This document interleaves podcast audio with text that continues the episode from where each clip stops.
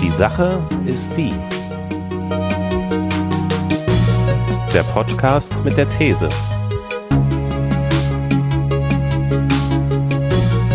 Mit Daniel und Christian.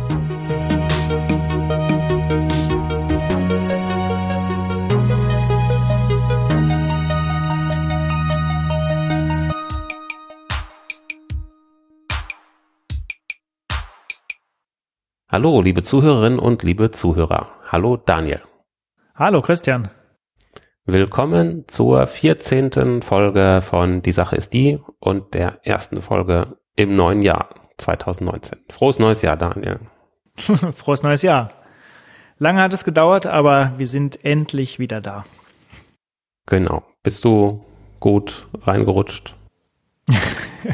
ja, nichts Spektakuläres. Bin da nicht so ein großer Silvester-Fan, aber nee, alles, alles schön und passend. Das ist gut. Hauptsache gesund. genau. So, jetzt haben wir alle Floskeln durch. Ja.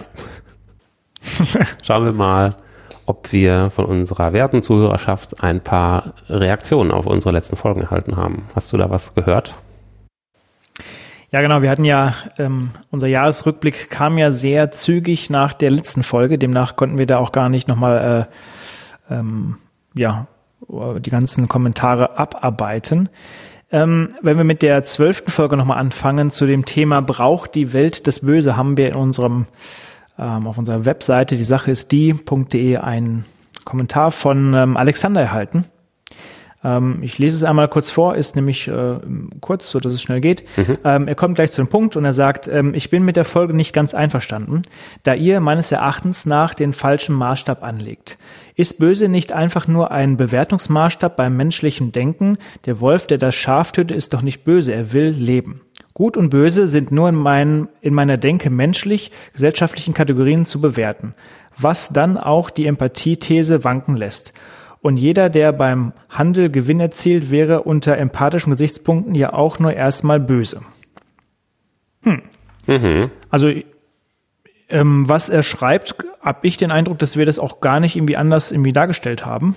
Also ich glaube, wir haben aus meiner Sicht unterstellt, dass ähm, was uns vom Tier unterscheidet, dass wir tatsächlich ähm, Empathie ähm, empfinden beziehungsweise sie ausüben und dass tatsächlich ein Tier grundsätzlich erstmal äh, tatsächlich nur auf der Nahrungssuche ist. Demnach ist natürlich ein Wolf, der ein Schaf tötet, per se nicht böse und ähm, ja, diese Empathiesache hatten wir natürlich erwähnt im Zuge von Psychopathen, die ähm, ja nachweislich keine Empathie empfinden, dass man das dann in der Region des Bösens einsortieren kann. Hm. Ähm, ja, also von daher sehe ich jetzt keinen Widerspruch zu unseren Punkten, die wir in der Folge hatten. Siehst du das anders?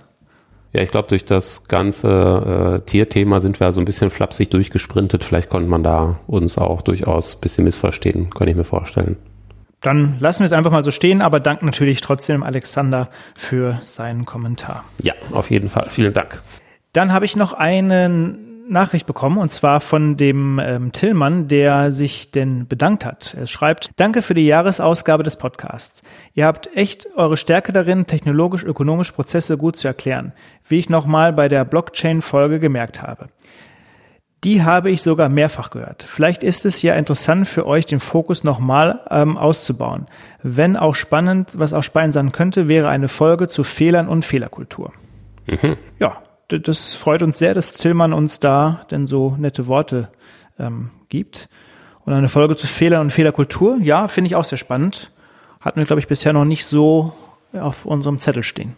Finde ich überhaupt gut, wenn wir so Folgenideen bekommen. Also schickt uns auch gerne mal konkrete Thesenvorschläge. Vielleicht ist da irgendwie was dabei, wo es bei uns Klick macht. Ja, das finde ich auch gut. Wir freuen uns immer, wenn ihr uns Anregungen gibt.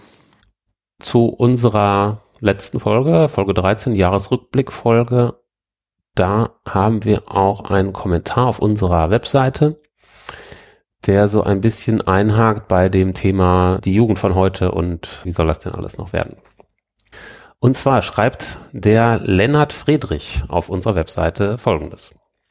Hallo, ich möchte mich hier einmal zum letzten Teil eures aktuellen Podcasts und allgemein über die Jugend und Generationenfragen äußern. Ich bin selbst Teil dieser Jugend, 16 Jahre, und mich nervt es auch immer, wenn unreflektiert über meine Generation gelästert wird. Trotzdem sehe ich einige Probleme mit dem Smartphone und wollte euch meine Gedanken dazu mitteilen. Erstmal würde ich euch aber gerne auf eine Studie hinweisen, die das gesamte Modell der Generationen dekonstruiert. Martin Schröder, ein Soziologe, hat in einer Studie festgestellt, dass sich die Generationen grundsätzlich überhaupt nicht unterscheiden. Laut ihm werden der Jugend immer nur bestimmte Eigenschaften angedichtet, weil sich Menschen mit dem Alter verändern und dieser Altersunterschied ist dann auch der Grund für Gesinnungsunterschiede. Außerdem wird die Gesellschaft grundsätzlich immer liberaler. Als Beispiel werden die Rechte von Homosexuellen genannt. Das wird dann auch manchmal mit Generationenunterschieden verwechselt. Auch wenn seine Ansichten für mich sehr attraktiv sind, da ich ja damit alle Kritik einfach wegwischen kann, so denke ich trotzdem noch, dass es bestimmte Unterschiede gibt aber eben nicht zwischen Generationen, sondern zwischen den Welten, in denen Menschen leben. Deswegen würde ich gerne eine Aussage über die Menschen treffen, die jetzt jung sind. Auch wenn das laut Schröder eigentlich nicht geht, kann man Aussagen über Jugendliche treffen, und zwar nicht, weil sie einfach anders sind, sondern weil ihr Leben durch neue Technologien verändert wird, weil sie auf eine andere Welt reagieren müssen als ihre Eltern. Ich denke, dass die Vorwürfe an meine und die Generation vor mir teilweise sogar berechtigt sind. Besonders den Millennials werden zwei Dinge vorgeworfen. Erstens sind sie egoistische Selbstdarsteller und zweitens sind sie nicht fähig, Verantwortung zu übernehmen. Beides stimmt meiner Meinung nach in sehr eingeschränktem Rahmen, aber an beidem sind sie nicht schuld. Der Grund für die ständige Selbstrepräsentation ist, glaube ich, eher eine Erziehung, die dem Kind dauerhaft vorgaukelt, es sei etwas wirklich Besonderes. Noch nie wurden wir mit so viel Liebe und Aufmerksamkeit großgezogen. Diese Aufmerksamkeit erwarten wir dann auch von der restlichen Welt. Social Media und das Smartphone waren nur die Antwort des Marktes auf Konsumenten, denen dauerhaft erzählt wurde, sie seien etwas Besonderes. Ich denke, die Jugend ist nicht mehr darauf aus, sich selbst darzustellen, als es die Generationen davor in diesem Alter waren. Bloß haben sie bessere Werkzeuge und werden in ihrer Selbstdarstellung noch von ihren Eltern bestätigt, weil diese sehr viel offener und liberaler sind als deren Eltern, was logisch ist, da sich die Gesellschaft allgemein liberalisiert hat. Zum zweiten Vorwurf möchte ich auf eine Folge des Talkradios von Stefan Schulz hinweisen, den ihr ja auch aus dem Aufwachen-Podcast kennt. Er redet über die Juvenilisierung, damit ist gemeint, dass alte Menschen, weil sie immer älter werden und sich nicht mehr wie alte Menschen verhalten, sondern jugendliches Verhalten nachahmen. Deshalb gibt es weniger Unterschiede zwischen alt und jung, die Jungen finden nichts mehr, an dem sie sich abarbeiten können und lehnen sich nicht mehr auf. Das wird ihnen dann vorgeworfen. Sie werden als zu angepasst beschrieben, obwohl es eigentlich eher die älteren Menschen sind, die nicht alt genannt werden wollen und sich den Jungen anpassen. Es wird gesagt, dass Menschen natürlich immer im Kampf um Aufmerksamkeit sind und wir uns immer positive Resonanz von unseren Mitmenschen wünschen. Das Problem, das durch Social Media geschaffen wurde, besteht bloß darin, dass dieser Kampf jetzt nie pausiert wird. Früher fand er halt in der Schule statt und jetzt wird er dauerhaft über Instagram etc. fortgesetzt. Diese ganzen Netzwerke sind ja genau darauf ausgelegt. Man soll möglichst viele Likes und Follower bekommen. Dazu kommt noch, dass wir nicht nur mit unserer kleinen Gruppe an Menschen konkurrieren, sondern mit der ganzen Welt. Wir können uns immer mit den schönsten und beliebtesten Menschen der Welt vergleichen. Außerdem verbreitet man auf Social Media ja nur die beste Version von sich. Man macht Fotos an den schönsten Orten mit den schönsten Menschen, manipuliert durch die schönsten Filter. Diesen Kampf kann man nicht gewinnen und das macht unglücklich. Vor allem Mädchen, die ja noch öfter auf ihr Aussehen reduziert werden als Jungen, kann das zu Depressionen führen. Die Ursache ist aber weder das Smartphone noch unser Verhalten oder die Gesellschaft. Es ist eine Mischung aus allem. Es ist nie schwarz oder weiß, eins oder null und genau deswegen finde ich eure Herangehensweise an Themen sehr gut. Ich höre euch seit der ersten Folge gerne und bin wirklich dankbar für eure Arbeit. Ja, Daniel, wir haben ganz schön tolle Hörer. Vielen Dank, Lennart, für deine guten Hinweise. Ja, finde ich auch. Und wenn es darum geht, dass Jugendliche zu angepasst sein und nicht mehr aufbegehren, da gibt es ja mittlerweile aber auch ganz gute Gegenbeispiele mit diesen Freitagsdemonstrationen bezüglich des Klimawandels. Ne? Ja. Das finde ich ganz gut, dass da mal ein bisschen aufbegehrt wird. Also an dem Thema können sich die Jugendlichen gerne abarbeiten. Finde ich auch. Und ich glaube, man sieht, sieht natürlich auch hier, ähm, äh, ich glaube auch hier ganz gut den, den Konflikt halt. Also ich glaube, also ich, ich unterstreiche viele Punkte, die er sagt. Was ich aber sehe, ist, dass natürlich jemand, der älter ist, das ist meine These, ein Stück weit konservativer wird und je älter man wird, behaupte ich, dass man an dem festhalten möchte, was man, was gerade existiert. Das gilt natürlich nicht für alle, auch hier ist nicht wieder 0 oder 1. Und das sieht man genau bei diesen Freitagsdemonstrationen nun, wenn ich dann ähm, äh, Kommentare lese und auch in vielen Zeitungen, dann wird es so, so kleingeredet, so abgetan. Also ich weiß nicht, ob du diese Formulierung auch wie so gesehen hast, ähm, so die die kleine Mini hm, hm, hm. und also es wird einfach so verniedlicht einfach und das ist einfach nicht das wirkliche, das nicht das Ernst nehmen. Und ich weiß nicht, woraus es kommt, ob man wirklich aus der Angst heraus der Eltern zu sagen, oh, es darf sich nichts ändern, ist doch alles gut. Was will denn da jetzt jemand, der irgendwie eigentlich keine Ahnung, keine Erfahrung hat? Ähm, also ist die Frage, woher das kommt. Ähm, aber ich schiebe es auch ein Stück weit tatsächlich auf, dass man mit dem Alter vielleicht einfach konservativer wird. Hm. Könnte sein.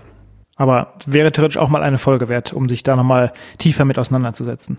Das wäre auf jeden Fall mal eine eigene Folge wert, ja. Das sehe ich auch so.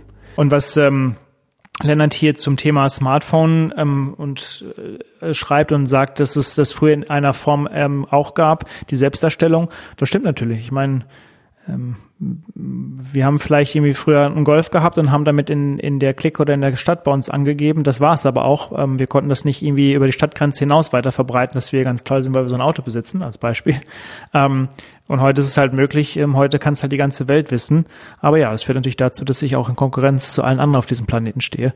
Und ähm, aus dieser Suchtfalle komme ich natürlich nicht heraus und insbesondere natürlich auch, was Likes und Co. angeht. Ja. Komm, wir drücken ein bisschen auf die Tube. Ja, machen wir. Du meinst, damit die Folge nicht wieder so viel länger ist als eine Stunde. äh, wir sind nämlich noch gar nicht durch mit den organisatorischen Themen. Du hast noch ein bisschen was zu erzählen, glaube ich. Äh, ja, ähm, wir haben noch einen Hinweis zu machen, denn ähm, ich hatte es oder wir hatten es schon mal bei Twitter geschrieben gehabt, aber natürlich auch soll es hier eine Information in dieser Folge sein. Ähm, wir beide werden am 22. bis 24. März in Köln sein.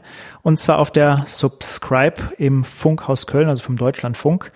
Ähm, wir würden uns natürlich freuen, wenn ihr auch alle dort seid und wir hier und da sicherlich mal ins Gespräch kommen.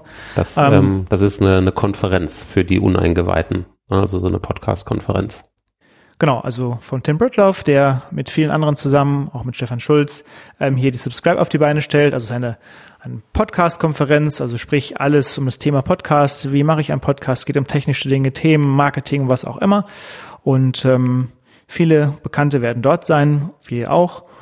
Es ist bereits und erstaunlicherweise ausverkauft. Ähm, äh, man hat so viele Tickets verkauft, nämlich 250, glaube ich, ist aktuelle Stand wie noch ähm, das, was noch nie in der Form war, ist die zehnte Konferenz. Ähm, aber es gibt eine Warteliste und ähm, also es gibt nochmal ein Zeitfenster, wo denn der Ticketverkauf nochmal geöffnet wird. Und ähm, ja, setzt euch auf die Warteliste, wenn ihr Zeit und Lust habt. Und dann würden wir uns freuen, wenn ihr auch vorbeikommt. In der Tat. Vielleicht lernen wir uns da ja kennen. Ansonsten natürlich, hinterlasst uns wie immer Kommentare auf unserem Anrufbeantworter. Äh, das würde natürlich auch helfen. Das würden wir auch hier mit in die Sendung hineinnehmen. Die Telefonnummer findet ihr auf unserer Webseite die Sache ist die.de. Habe ich was vergessen, Christian, beim Housekeeping? Dann könnt ihr uns wahrscheinlich noch auf Twitter und Facebook Kommentare hinterlassen, wenn das euer Ding ist. Genau. Dann habe ich noch was äh, Wichtiges mitzuteilen für alle die, die äh, nicht gerne Podcasts über ihren Podcast-Catcher hören oder sonst wie. Uns gibt es jetzt auch bei Spotify. Oh, stimmt. Richtig. Ich vergaß. Einfach bei der Suche die Sache ist die eingeben, dann findet ihr uns und wenn ihr sagt, hm, das ist eher mein Fall, dann könnt ihr uns ab jetzt auch dort hören. Wobei, wenn ihr das hier hört, dann hört ihr uns ja schon. Aber äh, ja, vielleicht ist das irgendwie auf Spotify für euch angenehmer oder ihr habt uns gerade auf Spotify entdeckt, dann ist die Info vielleicht auch nicht so wichtig. Aber ähm, ja, wir sind da ganz froh drüber, dass wir einfach einen weiteren Kanal haben, auf dem wir neue Hörer gewinnen können. Und es wird ja nochmal ganz spannend, ähm, wenn man die News der letzten Tage verfolgt, dass ähm, Spotify sich natürlich auch noch mehr jetzt im Bereich Podcast engagiert und auch eine Plattform und eine Software gekauft hat. Das kann ja auch nochmal ganz spannend werden, inwieweit sich dann dieser Markt für Podcasts auch nochmal öffnen wird. Und ja, wir sind ein Teil davon und ja, schauen mal, wo sich das alles hinbewegt. Wo soll das alles noch hinführen? Wo soll das alles enden? Ich weiß jedenfalls, wo dieser Podcast als nächstes hinführt. Denn ich glaube, du hast mir wieder eine These mitgebracht, Daniel. Selbstverständlich. Auch im Jahre 2019 soll nicht alles anders sein, sondern ähm, wir werden am Altbewährten festhalten. Und ähm, für heute ist die Sache ist die, wir optimieren uns zu Tode. Oh, okay. Warte, darauf muss ich erstmal einen Schluck Wasser trinken. Ich dachte, diesmal trinkst du ihm einen Schnaps oder was? Auf den Schreck. Okay, äh, das hört sich tödlich an. Was geschieht denn da? Was, äh, wo, wo optimieren wir uns zu Tode? Ich übertreibe natürlich wahrscheinlich ein bisschen in der, in der Ausformulierung der These, aber ich ähm, nehme um mich herum fest, dass wir irgendwie alles messen, was messbar ist. Und damit meine ich ähm, wirklich alles. Wir messen unseren Schlaf, wir messen unser ähm, Joggen. Äh, mehr, jeder, mehr als jeder Vierte äh, mittlerweile hier in Deutschland hat einen Fitness-Tracker. Und ich komme eigentlich auf die These, ähm, letztlich sagte ein Bekannter, ähm, es war die Diskussion am Tisch, mit dem Fahrrad über die Alpen zu fahren. Und ähm, dann sagte da jemand, hm, ich habe jetzt hier so ein schickes, schnelles Rennrad und ich habe nur so und so viele Tage gebraucht und es war der Wahnsinn. Ähm, aber hat natürlich nicht viel von, von deiner Umwelt oder von dem Ausblick mitbekommen. Während der andere sagte, hm, du, ich habe einfach nur normales Fahrrad. Ich habe es vielleicht doppelt so lange, lange, gebraucht wie du, aber ich habe an jeder dritten Stelle gehalten, habe den Ausblick genossen. Und ähm, so kam ich zu diesem Thema. Mhm. Das Thema selbst ist ja eigentlich gar nicht so neu, sondern ich glaube, vor zehn Jahren hat man das halt auch schon wieder aufgegriffen. Ich stelle nur fest, dass es mehr mit uns und unserer Gesellschaft macht. A und B stelle ich fest, dass es ähm, immer gesteigerte Formen annimmt. Und das wollte ich eigentlich heute mal mit dir diskutieren. Ja, ich bin gerade ein bisschen erstaunt, doppelt erstaunt. Also mehr als 25 Prozent der Deutschen, sagst du, nutzen einen Fitness-Tracker. Mhm. Da bin ich erstmal erstaunt und denke, boah, das ist ja ganz schön viel. Und wenn ich dann jetzt aber so mal über meinen Alltag nachdenke, hätte ich sogar gedacht, das wäre noch mehr. Weil ich sehe wahnsinnig viele Leute mit diesen, mit diesen schmalen, schwarzen Armbändern rumlaufen. Diese Fitbits oder? Genau, also das sehe ich auch viel bei Kindern. Da hätte ich sogar gedacht, dass es irgendwie mehr wäre, aber trotzdem, also mehr als ein Viertel aller, aller Leute, das ist auf jeden Fall schon echt sehr viel.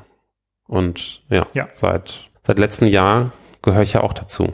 Ich habe so eine Uhr. Stimmt. Die mir verschiedene Dinge sagt. Wenn ich mich zu wenig bewege oder wenn ich mal eine Stunde lang rumgesessen habe, sagt mir die Uhr, ich sollte vielleicht mal aufstehen. Ja, genau. Ich glaube, es gibt verschiedene Formen, wie gesagt, in Form von diesem Smartwatches bis hin einfach zu normalen Armbändern. Kinder habe ich tatsächlich noch nicht gesehen. Okay. Ähm, aber was ich auch feststelle, es nimmt immer mehr Einzug auch ähm, in, in in höheren Altersklassen, was man auch erstmal so nicht vermutet, mhm. bis hin zu, ähm, da kommen wir sicher im Verlauf der Sendung nochmal drauf, dass auch sowas als Geschenk von Krankenkassen und Co. halt gibt, die irgendwie sowas fördern.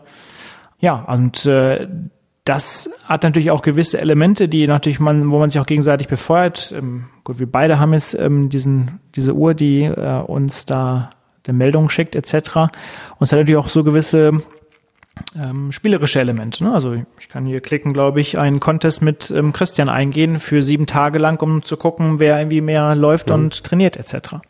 Ja, hol mich mal da ab, wo ich stehe. Also ich habe jetzt so diese Uhr, die habe ich mir letztes Jahr geholt und ich habe mir die, so eine, so eine Smartwatch, die kann ja allen möglichen Klimbim, aber ich habe mir die explizit geholt, so als, als Fitnessuhr.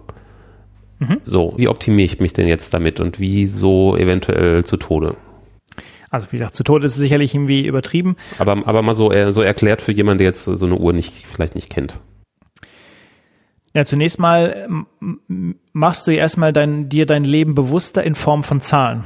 Also was du vorher nicht explizit wusstest, ist, du weißt nun am Abend, wie viele Schritte du gelaufen bist, du weißt, wie viele Treppen du gestiegen bist, ähm, du weißt, wie viele Kalorien du verbraucht hast, und wenn du die App installiert hast und neben dem Bett liegst, weißt du, ähm, wie viel, wie, wie lang deine, wie viele und wie lang deine Tiefschlafphasen waren. Mhm. Und ich habe es mal sogar getestet. Es gibt eine App, die ähm, sogar dir sagt, ähm, also du kannst sagen, ich möchte das Mikrofon denn aktivieren, der die ganze Nacht über. Daran mhm. ähm, misst es deine Schlafphasen. Mhm. Und ähm, es sagt dir sogar, wann du schnarchst. Und jetzt kommt es, du kannst das Pro-Feature abonnieren für nur 7,99 und du kannst dir deinen Schnarch sogar ähm, quasi abspielen und nochmal nächsten Morgen anhören. Das hast du gemacht und das kann ich jetzt gleich hier einspielen. Dein Schnarchen. Nein, ich habe das Pro-Feature nicht gekauft. Das war es mir für 8 Euro nicht wert, um mein Schnarchen zu hören. ähm, ja, aber ähm, ihr wisst, wir haben ein Spendenkonto. Also wenn ihr Daniel mal schnarchen hören wollt, dann einfach, ah, was war das? 8 Euro auf unser Spendenkonto und dann gibt's das im nächsten Podcast. Ja, okay, abgemacht, so machen wir es. Also das ist ja zunächst erstmal die, die Messbasis, dass ich mir erstmal ähm, visuell klar mache, ähm, ja, also das mögen ja Menschen Zahlen, die mir auch eine gewisse, ja, glaub, also eine, eine Basis schafft, die ich auch relativ erstmal glauben kann, weil steht ja eine Zahl, kann man da sicher auch mal diskutieren, inwieweit es medizinisch überhaupt ähm, wirklich eine exakte Genauigkeit äh, ähm, einem, einem gibt. So, nun ist der zweite Schritt natürlich, wenn ich mich da wirklich drauf einlasse, und das kann natürlich verschiedene Stufen haben, ähm, kann ich natürlich mein Leben genau danach ausrichten. Mhm. Also, ich sage, ähm, ich muss irgendwie noch ähm, unter Umständen abnehmen, dann kann ich natürlich damit genau messen, wie viel Kalorien ich ähm, verbraucht habe. Mhm. Ähm, dagegen kann ich auch steuern, wie viel ich esse. Weiß nicht, es gibt ja Weight Watchers Punkte oder was auch immer. Ich kann da theoretisch meine Kalorien tracken und kann durch somit die Balance halten, Einnahme versus Ausgabe an Kalorien und kann mein Leben natürlich irgendwo dazu ähm, nehmen. Mhm. Und das kann natürlich irgendwie Blüten annehmen, ähm, die wahrscheinlich mit der Zeit entsprechend nicht mehr gesund sind. Okay, lass uns mal so ein Szenario aufzeichnen. Du hattest mir letztlich von einer Dame erzählt. Vielleicht, das wäre doch ein gutes Szenario. Ich hatte ein Video gesehen, das, das werden wir in den Shownotes auch verlinken. Und zwar, das war ein, wenn mich nicht alles täuscht, war das ein, ein TED-Talk. Es war auf jeden Fall ein Vortrag von einer Dame, die davon erzählt hat, äh, von einem, ja auch so eine Art Fitness-Tracker, das ist so ein Schrittzähler, mhm. den sie wohl geschenkt bekommen hat. Sie hat den benutzt, also der hat erstmal im Wesentlichen die Schritte gezählt, die sie gemacht hat und äh, hat sie halt darin bestätigt, möglichst viele Schritte zu tun. Und das ist ja erstmal eine ganz coole Sache, denn ähm, die ganze Zeit rumsitzen ist ungesund und Bewegung zu bekommen, das ist prima. Wir bekommen sowieso viel zu wenig Bewegung, wenn wir da also die Möglichkeit haben, uns so ein bisschen anspornen zu lassen zur Bewegung, klasse. Dieses Gerät hat aber nicht einfach nur die Schritte gezählt, sondern man hat halt so Punkte gesammelt, wie so eine Highscore bei dem Spiel mehr Schritte gab mehr Punkte. Und es gab auch so Aktionen, dass zum Beispiel an einem bestimmten Tag äh, die Schritte, die man gemacht hat, dass es dafür mehr Punkte gab. Ne, so ein bisschen wie doppelt Payback-Punkte. Und ja, das, das hat dazu geführt, dass sie da relativ viel den ganzen Tag über gegangen ist. Also sie hatte zum Beispiel ihre Arbeit, wenn sie telefoniert hat oder irgendwie was gelesen musste auf der Arbeit, dann hat sie das möglichst so gestaltet, dass sie dabei auf und ab gehen konnte in ihrem Büro. Mhm. Dann Stichwort Gamification, das war sehr, sehr stark später äh, in dieses System eingebaut. Die Frage ist, was, was soll das mit den Punkten? Man sammelt da Punkte, ja und dann. Ja, da äh, angeschlossen an das Gerät war später ein Online-Spiel, das du also im Browser spielen konntest. Das Online-Spiel war ähm, gestaltet von den Machern des äh, weltberühmten Facebook-Spiels Farmville. Also ein Spiel, was ja sehr viele Leute in seinen Bann geschlagen hat. Mhm. Dort konnte man also diese erlaufenden Punkte ausgeben. Ja, und das, das alles hat so einen Sog erzeugt, dass diese Frau süchtig geworden ist nach diesem Gerät, nach der Benutzung des Geräts. Sie ist süchtig danach geworden, sich zu bewegen. Also einfach zu laufen, wann es überhaupt nur geht in ihrer wachen Zeit. Und äh, ja, das führte dann dazu, dass sie, auch wenn sie zu Hause war, in ihrer Wohnung, hat sie sich die Laufwege zu Hause optimiert, also auch zu Hause ist sie die ganze Zeit auf und ab gegangen.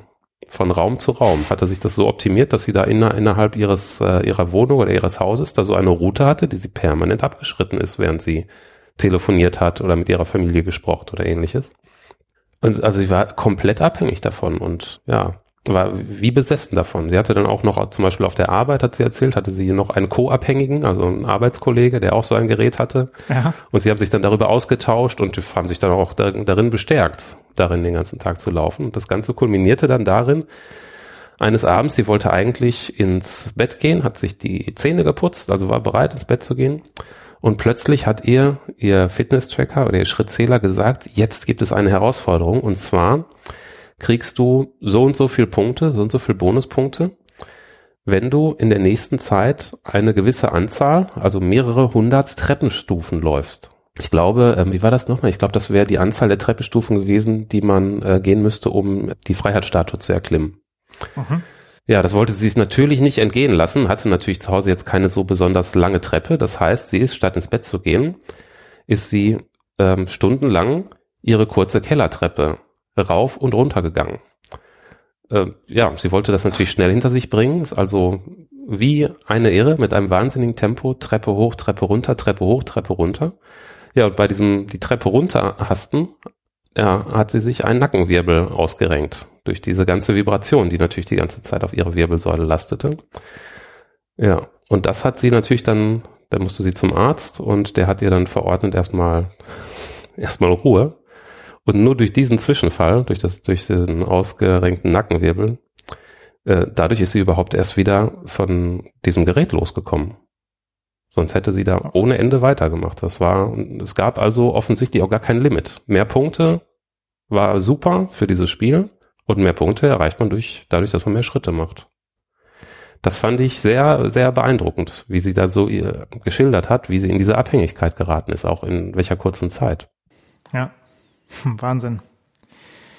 Genau, das zeigt natürlich, ich meine, zum gewissen Grade kann man sicherlich sagen, ist Bewegung in Ordnung, tut jedem von uns gut. Wenn es natürlich genau diese Form annimmt, ähm, als Beispiel mit diesem Gamification-Element, wo man so getrieben wird, dann kann es natürlich auch ganz andere Ausmaße annehmen oder Folgen haben. Ich weiß jetzt gar nicht, wie, die, wie diese Fitbit-Tracker funktionieren. Weißt du das zufällig? Kennst du jemanden, der sowas hat oder hast du sowas schon mal benutzt? Äh, ja, schon mal angesehen, aber ich glaube nicht, dass es in dermaßen mit Gamification-Elementen funktioniert, also ähnlich wie vielleicht so eine Apple Watch. Man kann da sicherlich mit ähm, Freunden vergleichen, das auf einer Webseite irgendwo einsehen, aber jetzt nicht so, dass du die Spiele nutzt, um äh, die Punkte nutzt, um da noch irgendwelche Spiele zu spielen. Hm, also bei, bei unseren äh, Smartwatches ist es ja so, zeigen uns schon an, äh, zum Beispiel, wie viel Kalorien wir verbraucht haben, aber das wird jetzt, das wird ja jetzt nicht in irgendeine Fantasiezahl umgerechnet, irgendwie eine Highscore, sondern es werden halt die Kalorien angezeigt oder es werden die, die Anzahl der Stunden angezeigt des Tages, an denen man mindestens eine Minute gestanden hat oder die Minuten von ähm, Sport oder sonstigen Training, das man gemacht hat. Also das wird nicht, das wird nicht in irgendwas anderes äh, umgerechnet, dass da noch so ein, so ein Ziel darüber wäre direkt. Indirekt gibt es schon Ziele, die ein bisschen darüber stehen, dadurch, dass es solche Auszeichnungen auch gibt. Ne? Also zum Beispiel, du hast eine Woche lang jeden Tag Sport gemacht. Das gibt's schon. Aber es, es lässt sich jetzt nicht dadurch beliebig steigern, dass man sagt, ich muss da jetzt Punkte sammeln und ich nutze jede wache Minute dafür. Ja. Ich meine, diese, diese Bewegung dieses Messens gibt es natürlich schon lange in den USA. Also vor zehn Jahren hat das so angefangen, was es auch nach, nach Europa rüber schwappt, ist dieses, diese Quantified Self-Bewegung, die sogar noch ein bisschen krasser ist, in die sogar ähm, Sensoren in der Toilette einbauen, sodass man seinen Stuhlgang morgens misst etc. Und tatsächlich auch diese Ergebnisse auf Webseiten stellt und die miteinander vergleicht. Also neben so einer Uhr und Fitness-Tracker gibt es natürlich auch noch viel abgefahrenere Dinge, die, ähm, die es dort da in der Form gibt. Gibt es das auch schon von Apple, eine Toilette? nee, noch nicht, aber vielleicht, vielleicht hört der Tim Cook auch heute zu und dann ähm, wäre das vielleicht eine Geschäftsidee für ihn. Mhm. Der, der Apple-Pod. genau.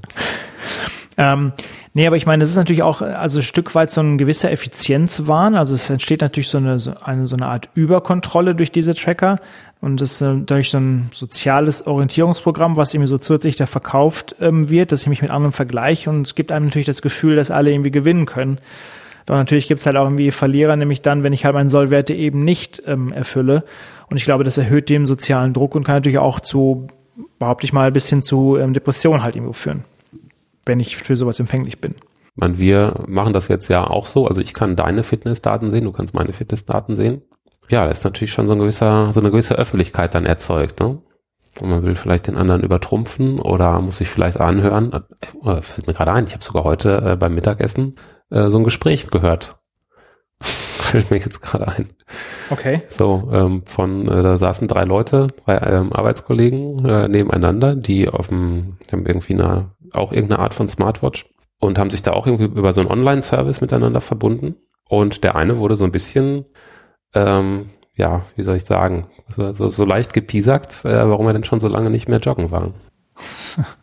Aber das ist genau der Punkt.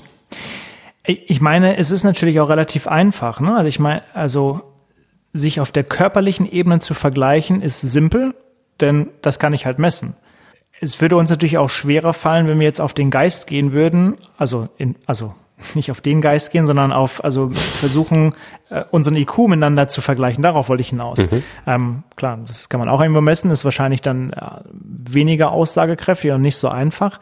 Aber darüber könnte ich ja ähm, keinen kein Wettkampf in der Form führen. Also? Und deshalb glaube ich, ist auch diese Körpervariante zunächst mal, weil die ja so im Vordergrund steht, auch relativ einfach, weil da habe ich ja durch die Daten sofort vorliegen. Auch mit dem IQ kann man auch einen Wettkampf führen. Wenn jetzt hier meine Uhr irgendwie einmal die Woche einen IQ-Test mit mir machen würde. Ja, hm. ja, theoretisch schon.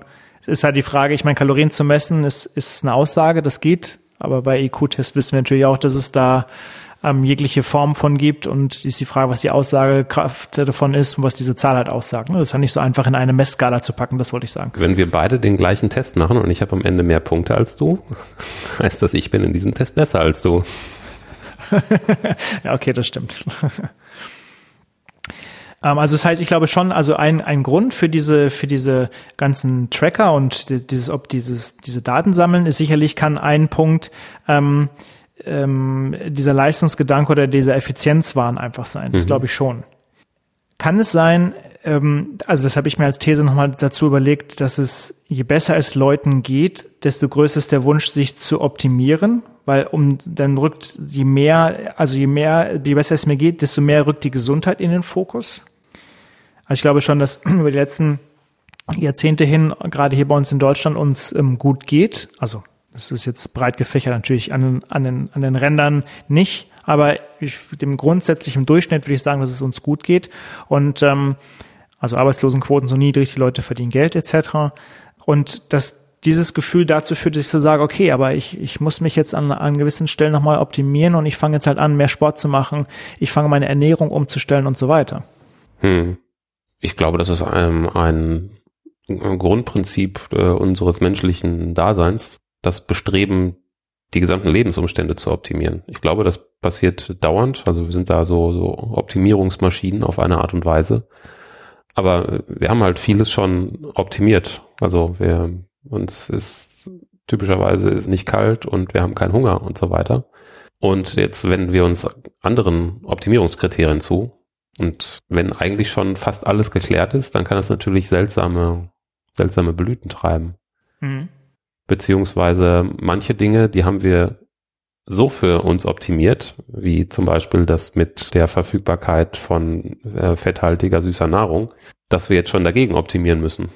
Weil es genau den Gegeneffekt hat. G genau, wir, wir haben diese, diese Nahrung, die sonst ja sicherlich, äh, wenn sie rar ist, sehr begehrt wäre, die haben wir im Überfluss. Wir könnten uns dick und rund essen und da greift dann das neue Optimierungskriterium, nee, wir wollen aber schlank und rank sein. Hm, stimmt. Aber ich glaube, das Optimieren, das ist so ein Grundprinzip des Daseins. Wir wollen immer unsere, unsere Lebensumstände optimieren. Aber okay, es gab, gibt unterschiedliche Optimierungskriterien. Für manche ist vielleicht das Optimierungskriterium, sich den ganzen Tag über möglichst wenig zu bewegen und irgendwie von Musik oder Filmen berieselt zu werden zum Beispiel. Ja, Übrigens, ich habe ähm, eine Frage an dich und ähm, eine Schätzfrage. Oh. Ich sage dir einen Buch, Buchtitel, Buchtitel ja. und ähm, du bitte dich zu schätzen, was glaubst du, aus welcher Zeit dieses Buch ist.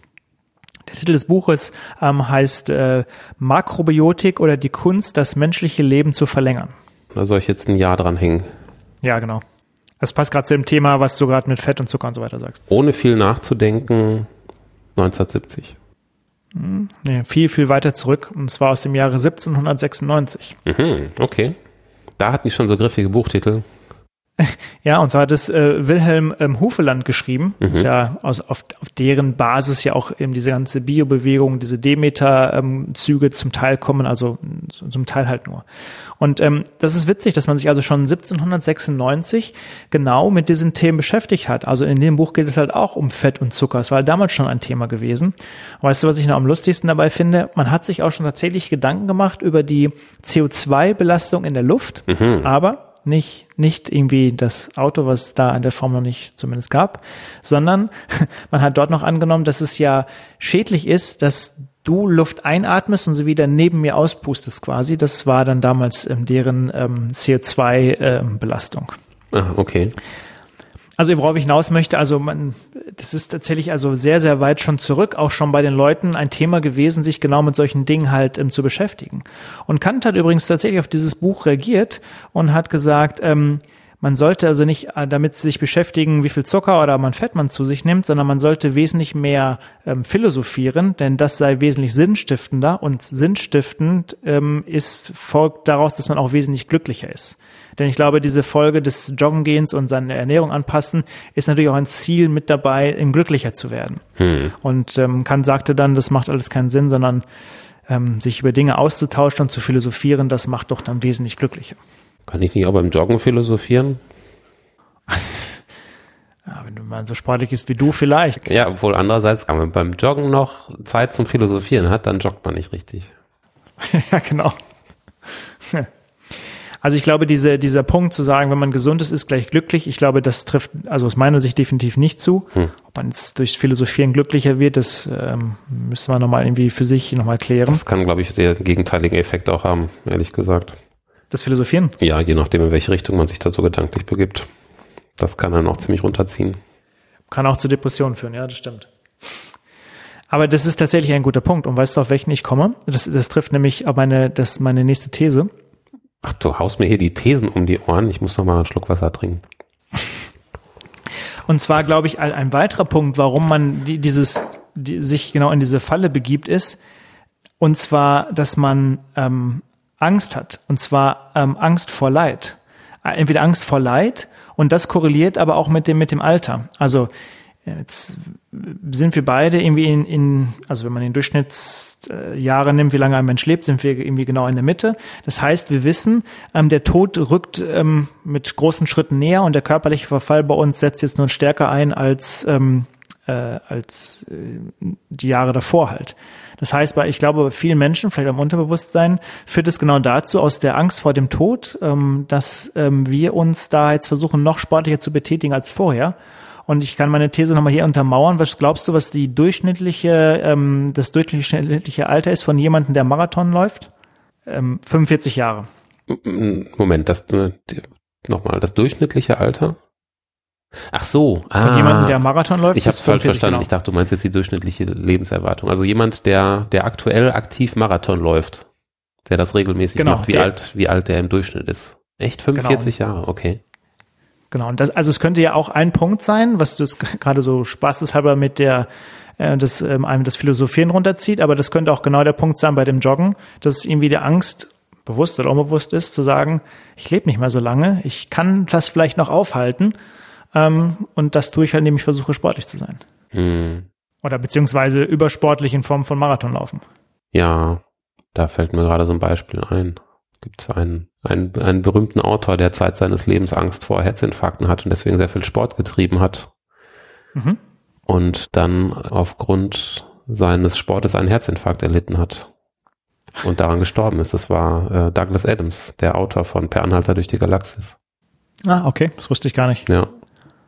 Ganz tragisch. Ich weiß jetzt nicht, wie alt er war, als er verstarb, aber ja, das war ja, diese Angst, die ihn zum Sport angetrieben hat vor Herzinfarkt und durch den Sport an Herzinfarkt gestorben. Ich meine, das ist ja das perfide dabei. Wir können uns ja noch so gesund ernähren, wir können noch so viel joggen und Marathon laufen. Es nützt mir aber alles nichts, wenn ich morgen zur Arbeit fahre und mich ein LKW überfährt. Ja. Also, dann war es das so oder so. Das stimmt, ja. Naja, aber wenn der LKW dich dein ganzes Leben lang nicht überfährt und du hast dann irgendwann echt total kaputten Rücken, weil du halt nie irgendwie ein bisschen Sport gemacht hast, sondern immer nur im Stuhl gesessen, ist auch doof. Vielleicht, ja. Wobei es natürlich auch die gegenteilige Effekte gibt, die Leute, die nie Sport machen, Kettenraucher sind und irgendwie drei Liter Cola am Tag trinken, ähm, die dann irgendwie 95 werden oder so. Ja, aber haben die jetzt ein erfüllteres Leben dadurch gehabt, durch die Kippen und die Cola? Haben die irgendwas gewonnen dadurch? Vielleicht sind sie glücklicher als der, der Marathon läuft, das müsste man sie fragen. Hm, ja, könnte schon sein. Will ich gar nicht ausschließen. Ich meine, dass wenn man nochmal ganz weit zurückgeht, dann, ähm, wenn man nochmal zu den, zu den Griechen geht, ähm, dort war ja auch dieser Körperkult auch nochmal ein, ein gewisses Thema gewesen. Mhm. Und ähm, da, da ist ja erste Mal auch dieser Punkt aufgekommen, dass man tatsächlich ja den Körper ähm, von dem Geist ähm, trennt.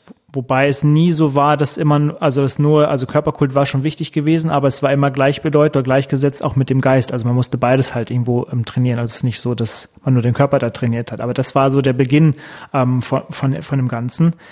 Ähm, das ist ja auch zum Beispiel der Grund, warum bei den äh, bei dem Christen tatsächlich Jesus wirklich als äh, auferstehen musste, also der Körper wirklich weg war, hm. weil man auch hier wieder auf die Trennung zwischen Geist und, und Körper angewiesen war, um das halt nochmal glaubhafter auch einfach rüberzubringen. Mhm. Und jetzt ist natürlich die These daraus, in einer Welt, in der es mehr Menschen gibt, die weniger an Gott glauben, vielleicht führt es dann genau dazu, dass man halt dazu dann auch mehr Wert auf seinen Körper legt. Das ist natürlich jetzt sehr weit hergeholt, aber könnte natürlich sein, dass es so eine Art Ersatz dafür ist.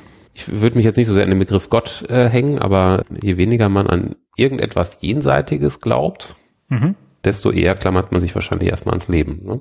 Wenn man davon ausgehen muss, äh, wenn hier Schluss ist, ist hier Schluss, dann will ich ja vielleicht nicht, dass Schluss ist. Also das, äh, den Punkt kann ich schon nachvollziehen, ja. Das ist erstmal ein ganz guter Gedanke. Und vielleicht mündet das ja auch tatsächlich in so eine Art Kontrollzwang. Also wenn ich schon sage, ich glaube nicht an Gott, dass jemand hier die Fäden zieht, dann möchte ich ja wenigstens, sag ich mal, den, den Schalter selbst in der Hand haben. Und das habe ich durch dann zwangsweise, indem ich es halt messe und mich irgendwie danach richte, dass ich gesund bin oder wie auch immer. Vielleicht ist es auch eine Art Kontrollzwang, den ich hier damit befriedigen möchte. Ja, also das, das sind, glaube ich, zwei ganz gute Punkte. Das glaube ich auch. Also dieses Optimieren bezüglich ähm, Körper und Fitness, ja, irgendwo wird dann sicherlich auch die Angst vor Gebrechlichkeit stehen. Also man will seinen Körper gut pflegen, damit es einem Alter noch gut geht und damit man lange lebt. Also ja, die Angst vor dem Tod spielt da sicherlich eine Rolle. Aber um, um jetzt mal das mit der Religion und Gott äh, aufzugreifen, wenn man jetzt kein, äh, keine Religion nicht sehr stark gläubig ist oder gar nicht gläubig ist, braucht man trotzdem irgendetwas, woran man glaubt, was dem Tag Struktur gibt. Und so ein Fitness-Tracker zum Beispiel und sonstiges Messen von Schlaf und diesem und jenem, dieses ganze Optimieren, das gibt dem Tag schon Struktur. Das, das ist ein so ein Optimierungskriterium, glaube ich, an das man sich halten könnte. Das hat jetzt nicht jeder so, aber es gibt ja gibt ja noch andere Dinge, so Zahlendinge, die man optimieren könnte, wie eben zum Beispiel sich Gedanken darüber zu machen, wenn man jetzt nicht guckt, oh, wie, wie kann ich jetzt hier die, noch die, die nächsten Kalorienpunkte hier bekommen. Wenn das nicht das Optimierungskriterium ist, dann ist das Optimierungskriterium vielleicht, wie kann ich besonders viele Payback-Punkte sammeln. Das kann dem Tag ja auch Struktur geben. Ja, ja, ja. würde mir jetzt wenig Struktur geben, aber ähm, genau. Ja, aber ne, denk, denk an die Leute, die noch bevor die Kassiererin gefragt hat, zücken sie ihre Payback-Karte. Ne? Und an dem Tag gibt es dann auch doppelte Punkte. Das sind ja immer diese Gamification-Elemente. Für die gibt das zumindest ihrem, ihrem Einkaufsalltag eine gewisse Struktur. Ja, was wir noch nicht beleuchtet haben, ist natürlich, inwieweit die Zahlen, die einem da geliefert werden, ich habe jetzt da keine genaue Evidenz drüber, aber wie, wie weit das wissenschaftlich noch Genauigkeit erzeugt. Also ich meine, die, die ganzen Schlaf-Apps, die ich nutze, ähm, sind mit Sicherheit nicht hundertprozentig genau. Eine der nächsten Apple Watches wird mit Sicherheit einen Schlaftrecker haben, weil es dann direkt mit dir verbunden ist, wird es dann auch nochmal genauer sein.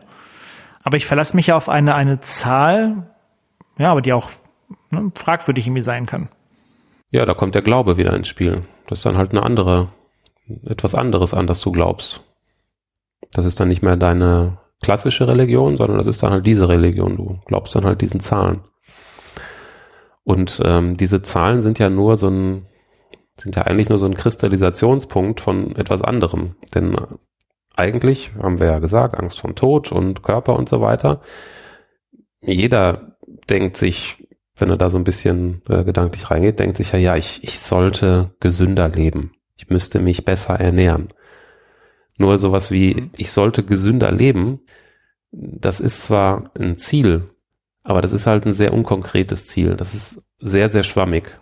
Und dadurch, dass ich jetzt sage, Moment, dass ich gesünder lebe, das könnte ich ja dadurch feststellen, dass ich hier diese eine Anzeige auf meiner Smartwatch, dass ich die in die Höhe treibe. Dadurch habe ich so ein abstraktes Ziel plötzlich quantifizierbar gemacht. Die Frage ist natürlich, ob das eine gute Abbildung ist. Offensichtlich nicht zwangsläufig. Siehe die Frau, die sich den Nackenwirbel ausgerenkt hat beim Treppesteigen. Aber ähm, das macht den Reiz des Ganzen aus, die Messbarkeit. Ich habe da eine Zahl und je höher die Zahl, desto mehr bin ich meinem Ziel scheinbar näher gekommen. Ja, und wir Menschen stehen natürlich genau auf diese Schein, auf diese Genauigkeit, was aber eigentlich eine Scheingenauigkeit ist. Die meine Uhr sagt doch, es ist so und so viel, dein Puls ist doch so und so viel, also muss es ja auch stimmen. Hm. Ja, aber das, das glauben wir dann ja nur allzu gerne. Denn ja. da ist plötzlich etwas, auf das wir irgendwie Einfluss haben. Und das zumindest in unserer Vorstellung mit diesem, mit diesem höheren Ziel, beispielsweise des gesünderen Lebens und somit auch vielleicht des Abwendens eines frühen Todes ähm, korreliert. Hm. Jetzt gibt es natürlich auch die These zu sagen, je mehr wir uns natürlich jetzt ähm, mit uns selbst beschäftigen, also je kompetitiver äh, diese Gesellschaft ist, je mehr mit wir uns selbst beschäftigen, verlieren wir natürlich auch den Blick für unsere Mitmenschen. Also äh, man kann auch aus Schluss folgern, wir werden eigentlich immer egoistischer beziehungsweise immer asozialer, weil es sich nur noch um uns dreht. Also es ist ja so eine, so eine Schlussfolgerung, die ich auch schon aus Social Media ziehen kann. Es geht nur noch um Likes, es geht nur um das Ich, was ich, was ich präsentieren möchte. Und hier ist es halt so, ich optimiere mich um das, umdrehe mich nur noch um mich selber halt. Nee, also ich verliere jetzt zum Beispiel nicht den Kontakt zu dir, Daniel. Ich gucke gerade auf mein Smartphone und sehe, dass du heute 383 Kalorien verbraucht hast. Also da fühle ich mich schon irgendwie mit dir verbunden. wenn du wüsstest, wie viel Kuchen ich heute schon gegessen habe, dann weißt du, dass, das ein, dass ich äh, nochmal dreimal so viel verbrauchen muss heute. Das steht hier nicht, verdammt. Okay, nein, dann sind wir doch getrennt. Siehst du? Habe ich das falsch interpretiert, verdammt. Ich fühlte mich gerade so verbunden mit dir, als ich hier deine Fitnessringe angeguckt habe. also du glaubst nicht, dass wir dadurch irgendwie ähm, egoistischer werden? Doch, also das ist zumindest was sehr, sehr selbstbezügliches. Und ich meine, wenn ich jetzt äh, hier dieses, dieses soziale Feature, was ich jetzt hier gerade ansprach auf dem Smartphone, dass ich jetzt hier dein, deine Trainingsdaten sehen kann und du meine, das dient natürlich im Vergleich. Das äh, wirft mich ja auch wieder dann auf mich zurück und ich denke mir, ah nein, ich habe ich hab heute nicht so viel gemacht wie der Daniel. Wobei, gut, ich sehe gerade, ich habe 430 Kalorien heute verbraucht. Ich habe, ja, ich habe 40 Kalorien mehr. ähm, nee, das, ähm, klar beschäftigt man sich da sehr, sehr stark mit sich selber. Auf jeden Fall. Und die, dieses ganze Soziale drumherum, das spornt einen nur noch mehr an, sich, sich noch mehr mit sich selbst zu beschäftigen. Ja. Und es ist natürlich irgendwo ein Todeskreislauf. Ne? Also ich meine, es, es, es lastet dieser Druck auf uns, ja? also immer zu sagen, also bin ich schöner, arbeite ich mehr, mache ich mehr Sport und so weiter, um halt besser dazustehen im Vergleich zu, zu anderen, zu meinen Freunden, um dass ich glücklicher bin. Nur ich kann dieses Rennen natürlich auf Dauer halt nicht gewinnen. Mhm. Also wir haben letzt, letztendlich diesen, diesen Leistungsimperativ schon längst irgendwie, sagen wir, als unser eigenes Streben und eigenes Wünschen akzeptiert, ohne da irgendwie drüber nachzudenken. Ähm, führt aber dazu, dass ich dieses Rennen unter Umständen halt gar nicht gewinnen kann. Entweder mit, nur mit krassen Folgen, weil es wird immer jemanden geben, der schöner ist, was auch immer schön heißt, was die Definition davon ist, ist immer eine ganz andere Frage. Aber ähm, ja, es wird immer einer geben, der mehr läuft und besser läuft als wir beide. Ja, und es gibt ja auch so viele attraktive Optimierungskriterien. Also wie soll ich das hinkriegen, der sportlichste zu sein und der gebildetste, kulturell interessierteste, äh, der, der am meisten verdient und so weiter. Wie soll man das alles, wie soll man das alles schaffen? Durch diese, durch die, diese, diese ganze Messbarkeit, zumindest von einzelnen dieser Optimierungskriterien, da hat man vielleicht das Gefühl, okay, dadurch habe ich jetzt den Optimierungsvorgang selber so stark optimiert, dass ich das alles noch irgendwie in meinen, in meinen Tag bekomme. Aber die Wahrheit ist, ja. Was ja auch wieder Druck erzeugt. Ja, natürlich, ohne Ende. Die Wahrheit ist nur, dann irgendwann ist der Tag komplett vollgepackt und ja, man wird, es wird immer jemand geben, der, der da besser ist, klar. Und ich glaube, das führt genau zu diesem Punkt. Also je weiter die Digitalisierung in diesem Fall in unserem Alltag vordringt und ich das messe, desto mehr führen wir natürlich auch unser Leben in einer Art Autopilot. Was ich am Eingang erwähnte, ähm, die Fahrradüberquerung der Alpen im Autopilot mit deinem Rennrad, damit du möglichst schnell und effizient fährst, versus mal anzuhalten und die Natur zu genießen. Ich glaube, dass wir einfach den Blick ähm, verlieren, sich noch um uns kreisen und das Leben halt im Autopiloten führen. Und das kann zwangsweise nicht glücklich machen. Mhm. Im Gegenteil. Mein, oh, übrigens, meine Apple-Uhr sagt mir gerade, ich äh, Zeit aufzustehen. Ich muss mich eine Minute bewegen. Ich bin gleich wieder da, ja? Ach so. Ja, ähm, jetzt, was soll ich sagen? Ich habe meine Stehziel für heute schon erreicht, deswegen werde ich jetzt nicht mehr angemahnt.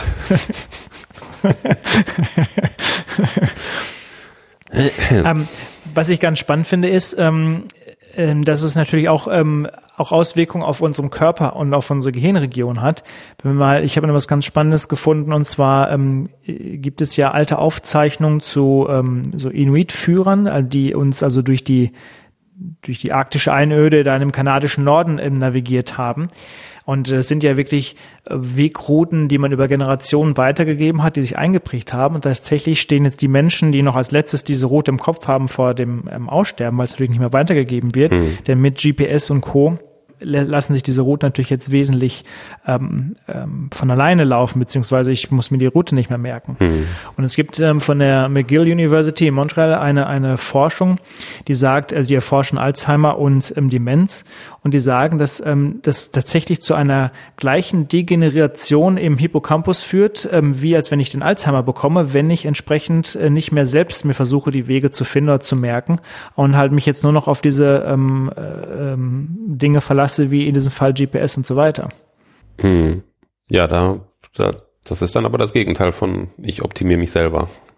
Also da nutze ich ein technisches Hilfsmittel und dadurch büße ich gewisse Fähigkeiten plötzlich ein die mir dann aber auch anscheinend nicht so äh, optimierenswert vorkommen.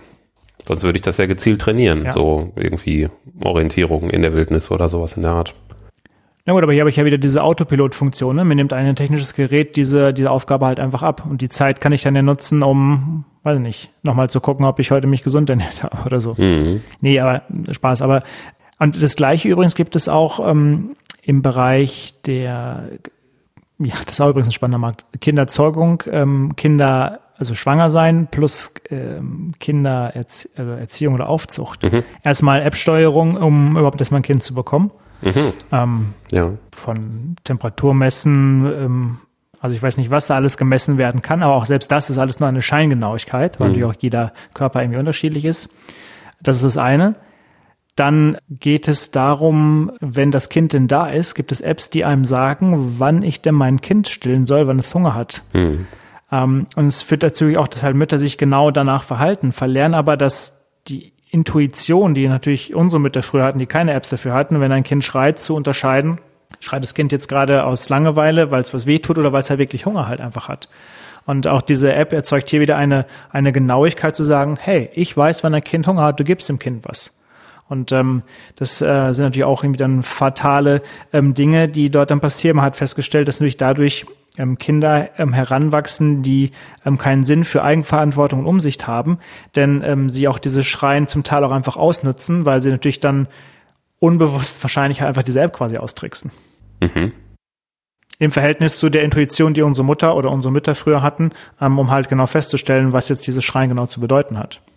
Auch da kann man dann was verlernen, meinst du? Ja, genau. Mhm. Also auch hier wird irgendwie, das ist ja, passt ja so in die Kategorie, wir optimieren uns zu Tode. In diesem Fall stirbt zwar niemand dabei, aber es führt halt, ja, eine gewisse Dinge sterben halt einfach ab oder es entwickelt sich was in die negative Richtung einfach. Klar, aber da, auch da kann ich, glaube ich, den Bogen wieder ganz gut dann zu den ganzen Fitness-Trackern schlagen. Wenn, wenn wir uns immer nur dann bewegen und so viel bewegen, wenn uns unser Telefon oder unsere Uhr Bescheid sagt, dann ähm, verlernen wir unter Umständen auch so ein gewisses Körpergefühl. Ne? Ja. Es gibt übrigens ähm, Therapien dagegen von Psychologen und zwar äh, relativ simpel. Man schickt die Leute ähm, ohne Smartphone und sonstige Dinge in den Wald und das für mehrere Stunden, also so eine Waldtherapie. Und die Effekte, die daraus sind, ein bisschen überraschend. Und zuerst baut sich auf diesen Menschen ein enormer Druck auf, weil sie heißen, halten es schlichtweg mit, mit sich selbst nicht mehr aus. Mhm ähm, sind frustriert und nach einer gewissen Zeit stellen sich dann ein Glücksgefühl ein, weil ähm, Probleme sich nicht mehr als solche ähm, als Problem darstellen, sondern die Leute wieder eine in, in ihnen eine Intuition erwacht, die natürlich dazu führt, unter Umständen diese Probleme halt irgendwie zu lösen oder aus einer ganz anderen Sicht halt einfach zu sehen. Mhm. Das wäre lustig, wenn man das irgendwie in so einem in so einem amerikanischen Nationalpark machen würde, wo es dann so richtig gefährliche Tiere gibt. Weil dann hat man echt ganz andere Sorgen. Da kommt ein gefährlicher Bär. Hm, ich habe mein Smartphone nicht dabei, um ihn zu fotografieren, was es für ein Bär ist.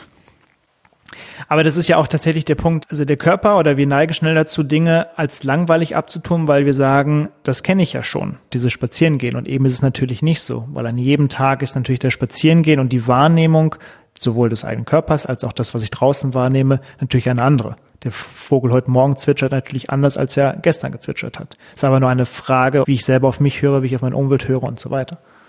Also ich glaube, es ist eigentlich ganz schön. Ich verliere hier einfach durch diese, durch diesen Autopilot-Modus, den mir mein ganzes, meine Messgeräte sagen, einfach die Achtsamkeit, um wirklich mal selbst intuitiv mich wahrzunehmen, meine Umwelt wahrzunehmen. Ja, aber willst du jetzt deswegen deinen, deinen Fitness-Tracker ablegen? Ach, bin ich verrückt, möchte immer noch wissen, wie schnell ich laufe. Möchte dich erschlagen. genau. Solange ich, solange ich die Uhr noch habe, hast du die auch noch, ne? Ja, da sind, da sind sie wieder, die Co-Abhängigen. Ähm, Es gibt ja mittlerweile, habe ich gesehen, es gibt sogar den Hair Coach. Das ist eine ähm, smarte äh, Haarbürste, die ein ähm, Mikrofon eingebaut hat und anhand den Kratzgeräuschen der, der, wie sagt man denn, dieser Haken an der Bürste, wie beschreibt man das? Ähm, die, die Trockenheit und Strukturschädigung und Haarbruch und so weiter in deinem Haar quasi erkennt. Und natürlich dann wirst du auch mit einem Dreiachsensensor, ähm, wird dann ähm, während des Camps gesagt, dass du nicht zu viel Kraft aufwenden sollst. Ein Beschleunigungssensor ist mit dabei. Ähm, ich weiß nicht, ob die, die, die Bürste irgendwann Tipps gibt, wann du zum Friseur sollst, aber das fand ich auch noch sehr, sehr lustig. Das sagst du mir jetzt erst? Das hört sich fantastisch an. Bestellen Sie jetzt. Es sind nur noch 100 da. Unglaublich. Nicht schlecht. Nee, habe ich noch nichts von gehört. Cool. Das ist ja irre. Das wäre nochmal ein Traum von mir, an so einem Verkaufskanal mal zu arbeiten. Aber das, das ist ein anderes Thema. Ach, das lässt sich einrichten. ich könnte also ein Praktikum bei QVC oder sowas machen. Ähm, ja, ja. Äh, irgendwie Zahnbürsten gibt es, glaube ich, auch, ne? Die einem so irgendwie erzählen, dass man äh, oben links noch ein bisschen was machen könnte. Ähm, ich glaube, zwei Punkte, die ich noch erwähnen möchte, die dieses Ganze nochmal jetzt auf die Spitze treiben. Und ich finde, dann nimmt es auch tatsächlich eine neue Dimension an. Also klar, je mehr Digitalisierung in unserem Leben, desto mehr kann ich messen und je mehr, desto mehr nimmt es zu. Ich glaube, es gibt noch tatsächlich zwei Bewegungen, die ich noch viel erschreckender finde. Hm. Ähm, und das, der eine Punkt ist, dass ich so zu einem, ähm, wie, wie sagt man das, zu einer Menschmaschine werde, also ich tatsächlich meinen Körper erweitere um technische äh, Bauteile. Mhm. Es gibt ja das gute, ähm, das Beispiel von, ähm, wie heißt der denn, Neil, Neil Harbison, ich weiß nicht, ob ich es richtig hör, ähm, ausspreche, der ähm, Farben hören kann. Mhm. Also, weiß nicht, ob du schon mal gesehen hast, der hat so hinten im, im Knochen, hinten am Hinterkopf so eine Art Teleskop und kann halt dann entsprechend äh, Bilder dort dran halten und hört dann diese Farben. Mhm. Also der Apparat erkennt quasi Farbfrequenzen und sendet diese an den Chip, der an seinem Hinterkopf ähm, befestigt ist. Und durch die Resonanz an seinem Schädel werden also Töne erzeugt und damit kann er halt Farben hören. Aha. Ja, ist für ihn natürlich ziemlich praktisch, weil es natürlich für ihn ein Problem löst. Man hat dann ein bisschen erzählt, zu was für Problemen das natürlich am Flughäfen führt. Und er hat tatsächlich sogar einen Ausweis, wo ihm bestätigt wird, dass er eine, einer der ersten Mensch, Menschmaschinen quasi auf diesem Planeten quasi ist. Also diese, ich wollte nur sagen, diese Erweiterung des Körpers, ähm, um mehr Fähigkeiten, um in diesem Spiel mitzuhalten. Da passt er jetzt sicherlich nicht ganz so rein, aber grundsätzlich ähm, ist natürlich ein, ein, ein weiterer Aspekt, der natürlich auch da große Blüten treiben kann. Klar, der, die klassische Cyborg-Geschichte. Ja. So, der 6 Millionen Dollar Mann, wir erinnern uns an die Serie. Ja. Der konnte ganz schön schnell laufen. Wie war es mit der Frau nochmal? Gab es ja eine 7 Millionen Dollar Frau? Das war so eine Art Spin-off oder Nachfolgeserie, ja. Ah, okay. Und ich meine, der, der, der letzte Punkt noch, ähm, da können wir nochmal in den Shownotes ein, ein Video zu verlinken. Das ist im Bereich dieser ganzen Gentherapien, also mit, mit äh, CRISPR. Ähm, Leute, die mit relativ einfachen Mitteln in Apotheken und so weiter sich ähm, Gen-Cocktails kaufen kann, plus Zubehör, die ich mir dann spritzen kann, um zum Beispiel ähm, mehr Muskeln in den Oberarm zu bekommen. Weiß nicht, du hast das, glaube ich, auch irgendwie gelesen und gesehen. Ich wollte schon sagen, du hast das, ne, du sagst, ich habe das nötig, natürlich nicht. ähm, also auf jeden Fall, äh, also mit, ich, ich habe da mal so ein Video gesehen, wo sich, äh, das, da hat jemand einen Vortrag gehalten, das war wahrscheinlich sogar dieser Typ, und hat sich dann live in dem Vortrag irgendwas in den Arm injiziert. Ja. Also ein bisschen effekthascherisch, aber ich weiß nicht, ob da hat man nicht direkt irgendwie was gesehen, dass es ein Effekt eintrat. Er wollte, glaube ich, nur demonstrieren, dass er das irgendwie für ungefährlich hält. Und das gleiche haben wir in, in, in äh, China, wo nun ähm, Kinder, es ist ein oder zwei Kinder, ich glaube ein Kind geboren ist, wo man auch mit der ähm, CRISPR-Schere quasi ein, also mit Genediting ein, ja, ein Gen quasi stumm gestaltet hat. Äh, ist bisher weltweit ähm, äh, äh, noch in der Form verboten, aber ist es sicherlich nicht auszuschließen, dass das natürlich auch mal irgendwann erlaubt ist. Und dann haben wir natürlich noch ganz andere Dinge. Dann brauche ich vielleicht nicht mehr den, die, die Cyborg-Variante, sondern dann kann ich mir natürlich meinen mein Kind so züchten, in Anführungsstrichen, wie ich es denn irgendwie gerne habe. Von der Augenfarbe bis Muskeln und so weiter. Ja, und was soll da schon passieren? Ne? Also gut, mein Kind ist dann zweieinhalb Meter groß und dein, dann denkst du dir auch, ja, warum nicht drei Meter? Also was soll da schon passieren? Ich wüsste, wüsste gar nicht, wie das eskalieren soll. Aber es führt natürlich dann dazu, dass ähm, wir diese Zweiklassengesellschaft natürlich noch in, in viel größer, also in noch mehr spalten, denn auch hier wieder wahrscheinlich der natürlich das meiste Geld hat natürlich und das, das perfekteste Kind halt, ne? mit den besseren, besten Eigenschaften. Ja, es dann immer so die Frage, ne, ob das dann nicht auch irgendwelche Trade-offs gibt. Und dafür sind diese, diese hochgezüchteten Menschen aufgrund eines Seiteneffekts plötzlich alle Psychopathen oder ähnliches. Aber nach irgendeinem Optimierungskriterium werden das dann wahrscheinlich die besten sein, ja. Und ich meine, Jetzt sind wir natürlich sehr, sehr weit in der Zukunft. Also ich wollte nur sagen, dass das neue Formen sein könnten und werden. Sicherlich von dem, was, was wir jetzt besprochen haben, dann ist die, da, das Messen von unserem Puls irgendwie das, das kleinste Übel. Ähm, aber wenn wir nochmal in, in nahe Zukunft gehen, ich habe mich natürlich gefragt, was passiert eigentlich in einer Welt, in der wir tatsächlich alles irgendwo, alles gemessen wird. Ich weiß nicht, löst natürlich auch so ein bisschen so die, die, die Autonomie, die wir haben, natürlich irgendwie ab und es führt zu so einer Art Zwangssystem. Ich weiß nicht, wie es sich dann in so einer Welt leben wird. Sondern als Gedankenspiel. Also jetzt zum Beispiel, ja, wie werden das jetzt? Jetzt mal so ganz, ganz einfach gedacht. Jeder hätte so eine Fitnessuhr. Also von jedem würden die Kalorien mhm. gemessen und ich könnte auch von jedem mir die verbrauchten Kalorien angucken. Mhm. Was hätte das für Implikationen? Gut, die Krankenkasse wird morgen erstmal anrufen und sagen, Daniel, also du hast gestern wieder drei Kuchen gegessen, also geht es nicht weiter. Wir müssen deinen Tarif erstmal um 10% erhöhen. Hm. Du bist nicht fit genug. Oh Gott, wenn es da so eine globale Highscore-Liste gäbe. Ich will es mir gar nicht vorstellen. das wäre ja völlig irre. Ja gut, da hat natürlich irgendwie manche Länder sicherlich einen Vorteil da, wo noch irgendwie viel zu Fuß gelaufen wird und es vielleicht nicht mal ein Auto gibt oder so. Ja, klar, und dann gibt es dann irgendwie so High-Class-Fitnessstudios, in die kommst du so als 300 Kilokalorien Fuzzi kommst du da gar nicht erst rein und so. Kommen nur die Supersportlichen rein. Aber ja, ganz, ganz zu schweigen natürlich äh, davon, dass äh, für gewisse Leute dann die Krankenkassenbeiträge einfach direkt sehr hoch wären. Ja. Wobei das ja auch mal so eine zwiegespaltene Diskussion eigentlich ist. Ne? Man sagt ja immer, derjenige, der raucht und so weiter, der belastet die Krankenkassen. Tatsächlich gibt es irgendwie Studien, dass wenn Leute irgendwie viel rauchen und eher sterben, die Krankenkasse mehr spart an Geld, als wenn ich die Leute quasi versuche fit zu halten. Aber das ist, glaube ich, ein anderes Thema. Ja, ja verschiedene Optimierungskriterien. ja, genau. Also ich glaube, wenn alles wirklich, wie gesagt, messbar wäre, klar, das Krankenkassenthema ist jetzt irgendwie so eine Sache, wobei ich glaube, da sind wir auch schon näher dran. Diese Grundideen und die Modelle gibt es natürlich von den Krankenkassen auch schon, auch für was das Autofahren betrifft. Ich glaube, es wird einfach sich ein krasses Zwangssystem entwickeln, in der sich natürlich niemand mehr irgendwie frei irgendwie bewegen kann. Man, man handelt nur noch unter diesem Druck, der einem dann aufgelastet wird. Also einerseits mit diesen, diesen messbaren Optimierungskriterien und andererseits, dass jemand anders als man selbst Zugang zu den Daten hat. Diese Kombination meinst du? Ja, genau. Hm. Dadurch können beliebige Zwangssysteme entstehen, ja. Wobei ich meine, ich finde übrigens auch nochmal auf das Thema Essen zum Beispiel zurückzukommen, das hatten wir schon mal in einer, einer unserer letzten Podcast-Folgen. Ich glaube, ähm, es ist nicht zwangsweise so, dass ich irgendwie mehr Sport machen muss, um vielleicht irgendwie ähm, dünner zu werden. Ähm, also es kann sicherlich auch helfen, aber auf der anderen Seite kann es aber auch helfen, das Geld in die Hand zu nehmen und einfach für mehr Bildung zu sorgen ähm, sicherlich in gewissen ähm, Schichten, um einfach das Wissen zu haben, wie ernähre ich mich überhaupt gesund. Ich glaube, dann brauche ich nicht zwangsweise einen Fitness-Tracker, sondern das Wissen hilft mir vielleicht irgendwie zu wissen, ähm, wie mache ich mir einen Salat oder was kann ich statt irgendwie Hamburger essen halt. Das zum einen und zum anderen eben auch so das Entwickeln von so einem Körpergefühl. Also was zu essen und dann mal so, so ein bisschen nachzuspüren. So, hm, war denn das jetzt so eine gute Idee? Diesen Burger aus, aus dieser Styroporschachtel da zu essen. Wie fühlt sich denn das an, nachdem es da nicht mehr in meinem Mund ist? In meinem Mund war das super, ne? Aber dann so auf den Körper hören, so ob er sich darüber gefreut hat. Für einen gewissen Augenblick wahrscheinlich schon, weil du irgendwie Kalorien und Zucker, äh, Zucker zugeführt hast. Wahrscheinlich für den Augenblick hast du dich da selbst gepusht. Mhm. Ja, ja, für den Moment schon. Aber ich glaube, so eben so ein bisschen, wenn man so nachhaltiger so, so in sich hineinfühlt, sei es jetzt bei Essen oder ähm, dem ganzen Tag auf dem Sofa rumlungern, da kann man schon selber eine ganz gute Antenne dafür entwickeln, was, was einem gut tut und was nicht. Hm.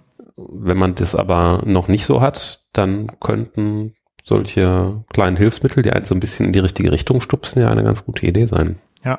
Mal so als, als Krücke, so als, als Hilfe, als Leitplanke oder Stützräder.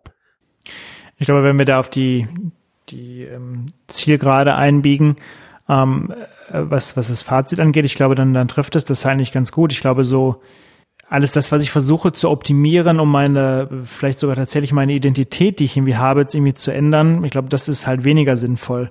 Aber optimieren, wie du gerade sagst, ich sitze auf der Couch und die Uhr sagt, geh mal joggen und so weiter. Also, aber innerhalb meiner Identitätsgrenze, ich glaube, das ist A leichter. Ich habe irgendwie nur ein Leben zur Verfügung und ähm, ich glaube, in dem Maße macht es auch irgendwo Sinn. Alles, was darüber hinausführt, ich glaube, das ist dann eher ungesund. Mhm. Ja, das könnte ich schon mal so, so unterschreiben. Meine Uhr sagt übrigens gerade, ich habe mein Stehziel erreicht, obwohl ich sitze. Ist auch ähm, gut. Ja, da sieht man, wie ungenau das ist, ne? Das, das ist wahrscheinlich hast du den Arm hängen lassen. Ja, das wird ja über den Winkel. Ja, genau. Wird ja über den Winkel. Ah, das ist Cheaten. Aha, der Daniel, der schummelt. Strafpunkte. Das kann ich mich gar nicht mehr hier drauf verlassen, was ich hier so über dich erfahre. ist bei mir aber noch nicht angekommen hier, dass du das Ziel erreicht hast. Okay. Wie würdest du ähm, das Fazit für dich ziehen? Oder was würdest du für dich für ein, für ein Fazit ziehen?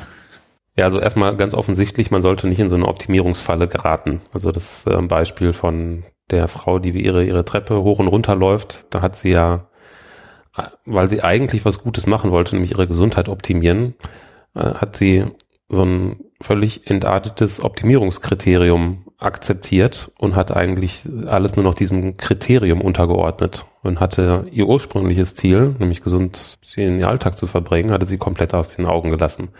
Davor sollte man sich natürlich hüten. Ansonsten finde ich es äh, sehr, sehr gut, wenn man sich für sich selber vernünftige, ambitionierte Ziele setzt, also gerade was so gesundes Leben angeht und dann realistisch einschätzt, mit welchen Hilfsmitteln man denn da weiterkommen könnte. Also diese Quantifizierung von solchen schwammigen Zielen, das irgendwie möglich zu machen, das ist ja super. Das ist ja toll. Das gibt einem ja gutes Feedback. Man sollte nur aufpassen, dass die eigentlichen zugrunde liegenden Ziele, die einen selbst betreffen, dass die immer im Vordergrund stehen. Und alles, ob das jetzt solche Fitness-Tracker oder ähnliches sind, die sollten nicht äh, zum, zum Selbstzweck und zur Ersatzreligion werden.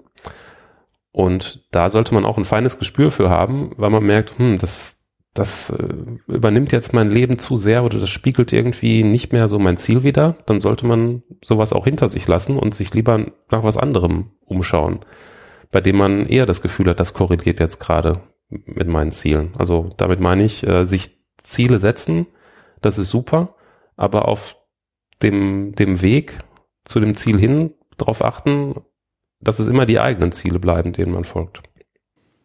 Und ja. Und das, also das unterstreicht ja nochmal das, was es aus, aus der, das habe ich noch gar nicht erwähnt, was es aus der Psychologie gibt, ähm, dass man natürlich, auch wenn man sich so Vorsätze nimmt, jetzt im neuen Jahr, das hatten wir am Anfang der Folge, dass man den durch die am besser verfolgen kann, wenn man natürlich auch äh, die in seiner Umgebung teilt und sagt, hey Christian, ich möchte irgendwie 10 Kilo abnehmen und du mich so ein bisschen unter Druck setzt, aber exakt wie du es halt sagst, ich bin dann zwar motiviert, aber das muss natürlich in dem Rahmen bleiben, was ich mir auch selbst irgendwie aufgelegt habe und nicht das, was mir irgendwie jemand von extern irgendwie auferlegt. Ja, aber auch da, also dieses, dieser soziale Aspekt, der, der ist ja sehr, sehr stark. Also nicht ohne Grund gibt es diese sozialen Funktionen in den Fitness-Trackern und ähnlichem. Aber ja, kann man sich jetzt mal fragen, was ist denn, was ist denn besser, wenn, wenn du dann jetzt äh, auf dein Smartphone guckst und denkst, ach verdammt, der Christian, der hat ja gestern hier anderthalb Stunden trainiert irgendwie und ich nicht, ach, ja, das muss ich irgendwie übertrumpfen? Oder ist das nicht einfach schön, mhm. wenn wir uns unterhalten und ich sag, Mensch, Daniel, du wolltest doch, äh, du hattest dir doch hier im Sport so ein bisschen was vorgenommen, wie läuft's denn da? Das ist so eine sanftere Art, ne? Da haben wir auch äh, eine, Anteilnahme, aber eine sehr direkte im Gespräch und nicht so über, äh, über kühle Zahlen und über so ein Übertrumpfen. Hm, stimmt. Also da fehlt so dieser Gamification-Effekt halt, ne? Also Genau, da geht es um echte Anteilnahme. Dass du mir zum Beispiel vielleicht gesagt hast, du möchtest mehr Sport machen und ich frage einfach, wie es läuft. Und dann kann man sich da ein bisschen drüber austauschen. Es klappt gut, dann freue ich mich mit. Oder ne, vielleicht kann ich dich da irgendwo äh, konkret irgendwie bestärken oder motivieren, einfach durch irgendwas, das ich sage. Und ich glaube, am Ende des Tages landen wir halt in so einer, in einer Art, wir betrügen uns eigentlich selber. Denn ich meine, dieses lokale Optimum fühlt sich nur so lange an, bis äh, wie ein Maximum, bis ich halt irgendwie das nächste sehe, was halt möglich ist. Oder andersrum äh, äh gesagt, in so ein Eichhörnchen so, eine, so einen Baum hochklettert und findet da irgendwie eine tolle Eichel und dreht sich um den Baum und sieht den nächsthöheren Baum mit noch mehr Eicheln dran, dann hat er sich kurzfristig gefreut, muss aber dann auf den nächsten Baum. Also ich glaube, wir hangeln uns vom lokalen Optimum zum lokalen Optimum, wir werden aber nie das Optimum an sich halt finden und genau das kann halt einfach zur Falle werden. Mhm. Ja, hast du dir äh, Ziele gesetzt irgendwie für dieses Jahr? Hast du irgendwie einen Vorsatz? Irgendwas, was du optimieren wirst? Ähm, das, was ich habe äh, tatsächlich, und da, dabei hilft die Uhr, das hatte ich im letzten Jahr schon gemacht. Das mag jetzt für den einen viele, für den anderen wenig klingen. Ähm, ich hatte mir als Ziel im letzten Jahr gesetzt, ähm, 365 Kilometer ähm, zu laufen. Das ähm, möchte ich auch in diesem Jahr wieder fortsetzen, wenn nicht sogar irgendwie darüber hinauskommen. Mhm. Ähm, aber klar, wenn man ein bis zweimal die Woche irgendwie laufen geht, dann ist das natürlich auch in einem gewissen Rahmen halt machbar. Ähm, für mich ist das ein Ziel und das ist auch erreichbar und das macht auch Spaß, irgendwie darauf hinzuarbeiten. Ja, das ist doch super. Das ist gut, ist messbar. Das ist aber auch was, was so deiner bisherigen Lebensweise eher so ein bisschen entspricht. Ne? Ist nicht so eins dieser, genau. dieser Ziele, die man sich irgendwie alkoholisiert am Silvesterabend überlegt. Ja, genau. Ja. Ja, und auch jetzt nicht solche Ziele wie, also zu sagen, ähm, ich muss jetzt irgendwie einen Halb- oder Marathon halt laufen. Hm. Klar, das würde mit Training wahrscheinlich auch irgendwie funktionieren. Und da gibt es ja auch dann Untersuchungen darüber, dass halt für viele Menschen das gar keinen Sinn macht, Marathon zu laufen, weil es Marathonlaufen macht man mal nicht eben so. Ist natürlich auch eine hohe körperliche Belastung und nicht jeder Körper ist zwangsweise auch darauf ausgelegt, das jetzt nur mal irgendwie so eine Art und Sport zu verrichten, weil es auch eine Art Leistungssport ist. Das stimmt. Also manche Menschen tun sich damit auch mehr weh, als dass es wirklich hilft in dem Moment. Wir haben jetzt so viel über Sport und Fitness geredet, ich bin ganz erschöpft. Ich glaube, wir, wir müssen auf diese Folge so langsam einen, einen Deckel drauf machen. Ich würde auf jeden Fall sehr gerne äh, von unseren Zuhörern erstmal erfahren, habt ihr Vorsätze für dieses Jahr gefasst? Wie sehen die aus? Sind das eher vage Ziele oder sind das konkrete, messbare Ziele? Das könntet ihr, wenn ihr Lust habt, zum Beispiel uns auf unseren Anrufbeantworter sprechen. Die Nummer findet ihr in den Show Notes oder auf unserer Webseite. Die Sache ist die.de. Gibt es noch was, was du gerne von unseren Hörern erfahren möchtest? Genau, was sie sich für Ziele gesetzt haben und vielleicht auch einfach, was für Methoden ihr nutzt, um euch ähm, zu motivieren oder wie ihr euch vielleicht mit euren Freunden ähm, gegenseitig ähm, messt und ähm, vielleicht auch, was ihr für Mittel nutzt, um euch gegenseitig anzuspornen. Und äh, was mich auch interessieren würde, ob ihr dann schon mal in so eine zum Beispiel Fitness-Tracker-Falle gefallen seid, dass ihr vielleicht so stark irgendwie in den Sog geraten seid und ein bisschen übers Ziel hinausgeschossen seid. Wenn ihr da irgendwie eine interessante Geschichte habt, dann teilt uns das doch mit über den Anrufbeantworter oder unsere Social Media Kanäle oder per E-Mail. Ihr findet unsere Kontaktdaten auf der Webseite. Weiterhin, wenn ihr uns unterstützen möchtet, zum Beispiel durch eine Spende, da würden wir uns auch sehr drüber freuen, dann schaut ihr auf unserer Webseite, die Sache ist die.de slash helfen und denkt dran, wenn ihr mindestens 8 Euro spendet, dann hören wir in der nächsten Folge das Schnarchen von Daniel. Ja, in diesem Sinne und wenn ihr es einrichten könnt, dann kommt doch im März nach Köln auf das Subscribe. Da können wir dann auch nochmal gerne alle in Dialog treten und uns austauschen. Sprecht uns einfach drauf an. Ja, das wäre schön, wenn wir uns da sehen würden. Und dann war es das für diese Folge. Vielen Dank fürs Gespräch, Daniel. Ich danke dir. Euch ganz vielen Dank fürs Zuhören und dann hören wir uns beim nächsten Mal. Bis dahin, tschüss. tschüss, macht's gut. Die Sache